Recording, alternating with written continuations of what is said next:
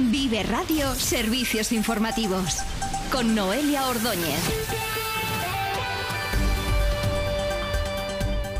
Buenas tardes, comenzamos servicio informativo en Vive Radio y arrancamos con el Pleno Municipal. Uno de los temas relevantes ha sido el correspondiente al 25 de noviembre, Día contra la Violencia de Género, para el cual el Partido Popular y el Partido Socialista han aprobado una proposición conjunta, mientras que Vox ha presentado una diferente que no ha salido adelante. La portavoz del PP, Andrea Ballesteros. Hoy traemos esta proposición al Pleno con motivo del Día Internacional de la Eliminación de la Violencia contra la Mujer, designado cada 25 de noviembre desde el año 1999 por la Asamblea General de las Naciones Unidas. Traemos esta proposición de mínimos de manera conjunta con el Partido Socialista, buscando el consenso en el apoyo a todas aquellas mujeres que sufren o han sufrido violencia machista. Por otro lado, los socialistas han llevado al Pleno una proposición para condenar los ataques vandálicos contra la sede del PSOE, así como reprobar al vicepresidente de la Junta de Castilla y León, Juan García Gallardo, por sus últimas declaraciones, que solo ha contado con el respaldo del Grupo Socialista, Daniel de la Rosa. ¿Qué decide nuestro flamante vicepresidente de la Junta de Castilla? Tela, tela, tela. Tela, ¿eh? Un señor que ayer mismo coge un micrófono en la sede del PSOE de Valladolid y delante de una periodista se pone a saltar soflamas, prensa española manipuladora. Menudo ejemplo, ¿eh? Que no es cualquiera, que es la segunda persona de mayor representatividad institucional de toda nuestra comunidad autónoma.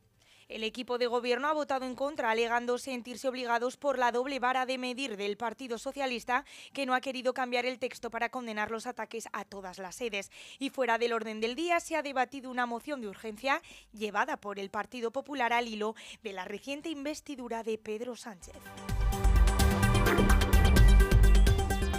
Precisamente el Partido Popular de Burgos critica que la investidura de Sánchez es dar un paso atrás. El diputado nacional Ángel Ibáñez dice que se ha elegido un presidente basado en un bloque sin ideas en común con la única misión de que Feijó no gobierne el país.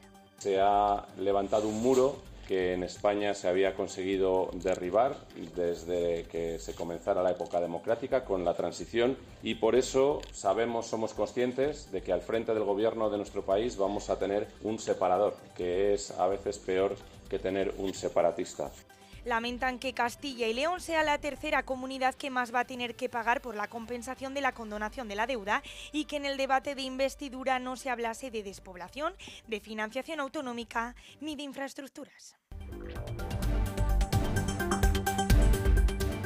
Adif ha adjudicado el nuevo estudio de viabilidad para la reapertura de la línea entre Manzanares, Soto del Real y Aranda de Duero a la empresa TRN Target por casi 315.000 euros, según publica en su edición de hoy Diario de Burgos. Esta firma tendrá un plazo de 18 meses para analizar si resulta viable recuperar el tren directo tanto para mercancías como para viajeros.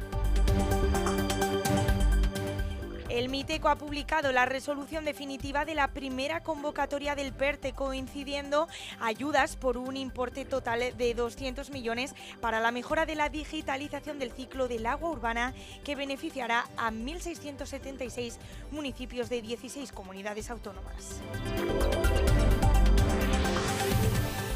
La audiencia de Burgos archiva provisionalmente la causa del triple crimen contra Ángel Ruiz. Según avanza Diario de Burgos, en la investigación al vecino de la parte no se ha hallado ninguna prueba directa.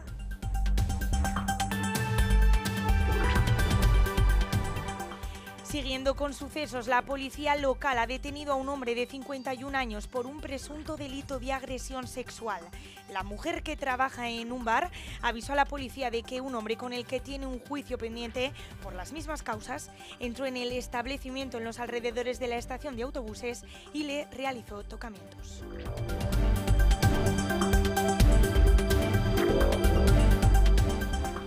Hasta aquí la información local. Continuamos ahora con más noticias en Vive Radio de la mano de María Cristóbal.